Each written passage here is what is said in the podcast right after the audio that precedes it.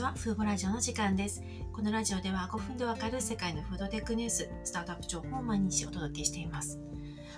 ちょっと最初余談なんですけど、私普段海外ニュースしかほとんどあのフードテックに関しては見ていなくて、正直日本の国内の動向には十分に追いついていけていないんですけど、時々 Yahoo ニュースを見ると、あの人工肉とか未来のお肉っていうことで記事が取り上げられていて、ちょうどさっきも読んでみたんですけど、なんか海外と日本でだいぶなんか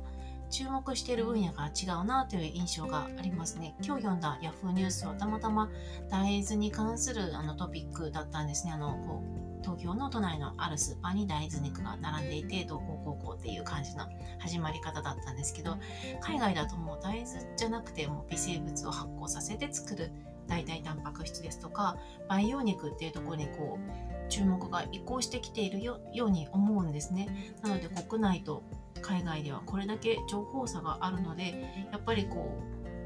うこう海外のこう企業に置いていかれないようにするには海外情報の収集が必要なんだなと改めて感じました。で今回ご紹介するのも日本ではまだあんまり話題にならない培養肉の中でも培養脂肪を開発する企業のお話です。今回ご紹介するのはシリコンバレーを拠点とする細胞農業スタートアップのミッションバーンズという会社で今月にシリーズ A で約26億円を調達しました。今回調達した資金で培養脂肪の生産を拡大しサンフランシスコベイエリアにパイロット工場を建設するということです。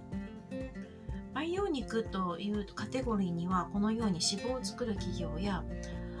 培養肉の生産コストを下げるための技術に取り組む企業そして培養肉、まあ、主役となる肉を作る企業それぞれがありますで私今年になって3ヶ月3月末までの状況を見ていて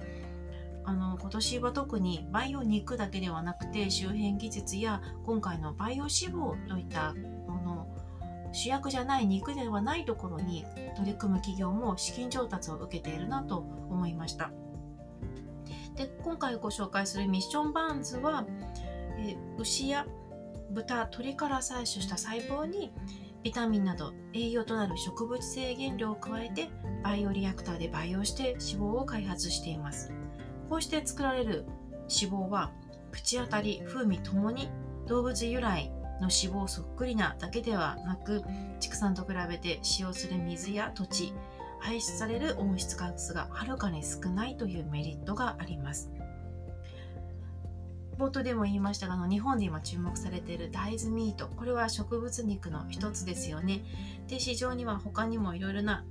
プラントベース肉があるわけですが植物肉の欠点として言われるのが風味や食感肉らしさですよね。で私自身も動物肉すごく好きなので結構植物肉に対しては結構厳しいです。であのいろいろ食べてますがあのなかなかこうこれなら毎日食べても飽きないなっていうのはなかなか出会えないなっていうのがあの感想ですね。あのチャーハンに混ぜて使うミンチタイプならまあいいけれどもこうメインとして使うにはまだまだ日本にある植物肉にはちょっと満足できないなっていうのが正直なところです。で私のように感じている人もきっと多くいると思います。ビーガンだけではなくむしろ動物肉が好きな人は植物肉の購入をためらう理由の一つがやっぱりそれほど美味しくないと感じているからだと思います。そこでミッションバンズは植物肉をより本物に近づけるために培養脂肪の開発に取り組んでいるんですね。でこの会社の培養脂肪はミッションファットと言いましてまず植物肉にと組み込むものとして商用化されます。この会社の CEO の方がこのように話しています。ミッションファットを植物性タンパク質に加えるとどのカテゴリーの代替肉も現在の植物食品をはるかに上回るものになることを何度も目の当たりにしてきましたつまり既存の植物肉にミッションファットを組み込むとすごく美味しくなったということですね。で、この会社は独自または他社と協業してこれまでにミッションファットを組み込んだ様々な製品を開発しています。それにはベーコンやパテ、バーガーナゲット、ソーセージ、ミートボールなどいろいろなものが含まれています。去年にはサンフランシスコのレストラン外の街頭で細胞培養で作ったベーコンの試食会を実施していました。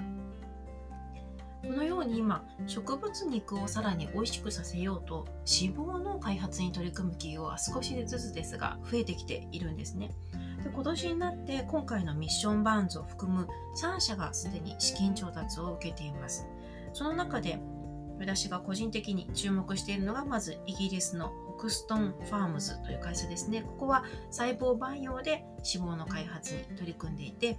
今年に約4億円を調達しました。でもう1社最近ニュースがあったんですけど酵母発酵によって動物と同じ脂肪を開発するオーストラリアの企業があります。ここは初ラウンドで初めてのラウンドで約12億円を調達しているんですね。で特に注目したいのが香港の大富豪李嘉誠さんがの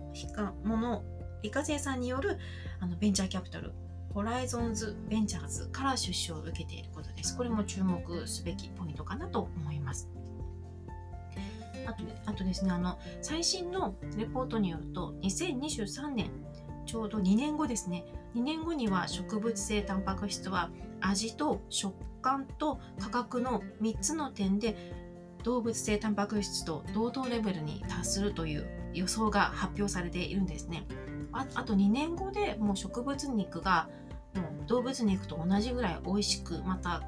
同等価格で買えるようになる。そして食感も同じになるだろうと予想されているわけです。でこの背景には今回のようなミッションバーンズなどの脂肪を開発する企業が増えていることがあると思います。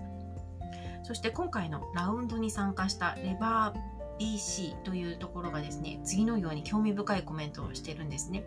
私は20年間世界中のさまざまな植物肉を試食してきましたがミッションファットを含む製品ほど肉のようなものを味わったことはありません。これは代替肉セクターにとってゲームチェンジャーになるものでしょう。世界中のブランドがほぼ一夜にして劇的に優れた製品を手にするのを助けるわけですからとこのように自信たっぷりに語っているのでこのミッションファット一体どれぐらい美味しいのかまあこれだけ単独で食べるものではないですけど今日本に出ているソイミート大豆ミートにこのミッションファットを組み込むともっと美味しくなるのは間違いないと思います。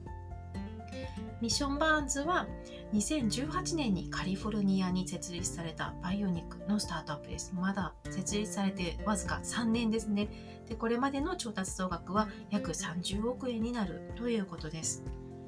いや今年になってからバイオニックに対する資金調達が本当に増えていてなんかこうニュースを3日に1回はこういったニュースが出ているかなという印象があります。早く実用化されて食卓に並ぶ日が楽しみですね。